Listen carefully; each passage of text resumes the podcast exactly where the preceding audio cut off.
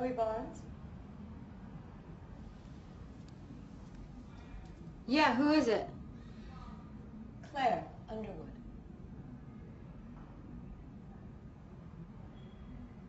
Zoe?